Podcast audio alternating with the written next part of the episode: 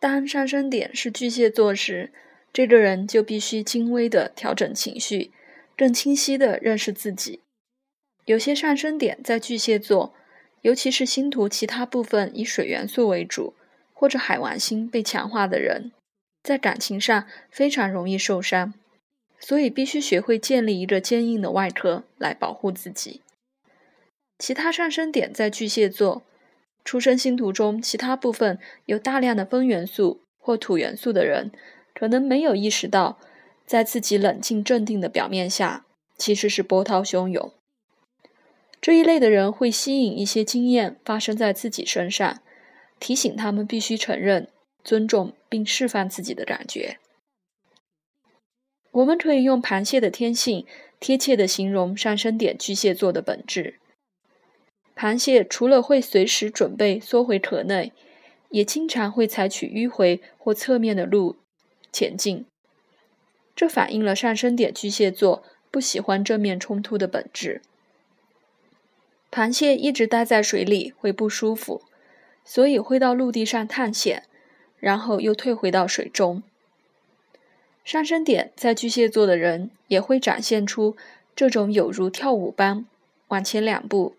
往后退缩一步的行为模式。巨蟹座落入第一宫的人，在内心深处往往能感受到自己的生理时钟和节奏，而他们应该学会尊重并跟随这种感受。从这个角度来看，他们能够改变生命的自然循环。但是别忘了，螃蟹有一种不屈不挠的特质，它的大钳会紧抓着东西不放。绝不轻易松开。上升点在巨蟹座的人会紧紧依附着自己的感觉，无论是喜悦或痛苦，都很难让情绪过去，除非有一种更强烈的感觉超越它。对于风向上升星座的人而言，解释、理由和理性化都是非常合理的。但这些特质只会让上升点在巨蟹座的人对你敬而远之，甚至去之不理。巨蟹座也和子宫与胸部有关，胸部提供养分，让新生命得以维持下去，而子宫则是生物成长时的完美环境。上升点落入巨蟹座的人，可以透过滋养来增加自我的觉知，无论是滋养一个家庭。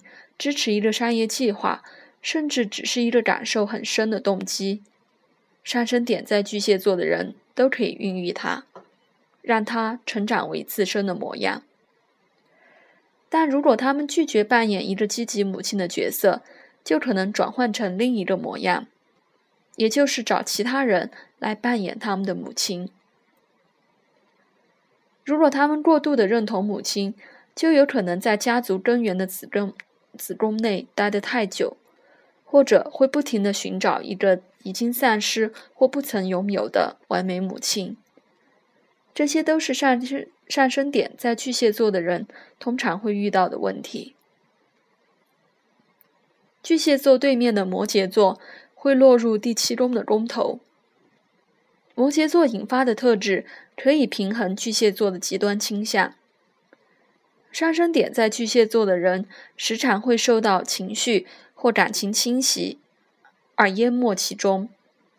如果想要维持一段关系，他们就必须学会分辨哪些情绪是适当且有用的，哪些情绪是必须经过过滤并加以控制的。他们可以通过伴侣关系，在自己反复无常的感受波动中建立一种架构。摩羯座。也可以通过帮助他人得到成就。摩羯座在第七宫，完成自己今生必须满足的需求。他们时常会寻找一位能够提供保障、力量和稳定性的伴侣。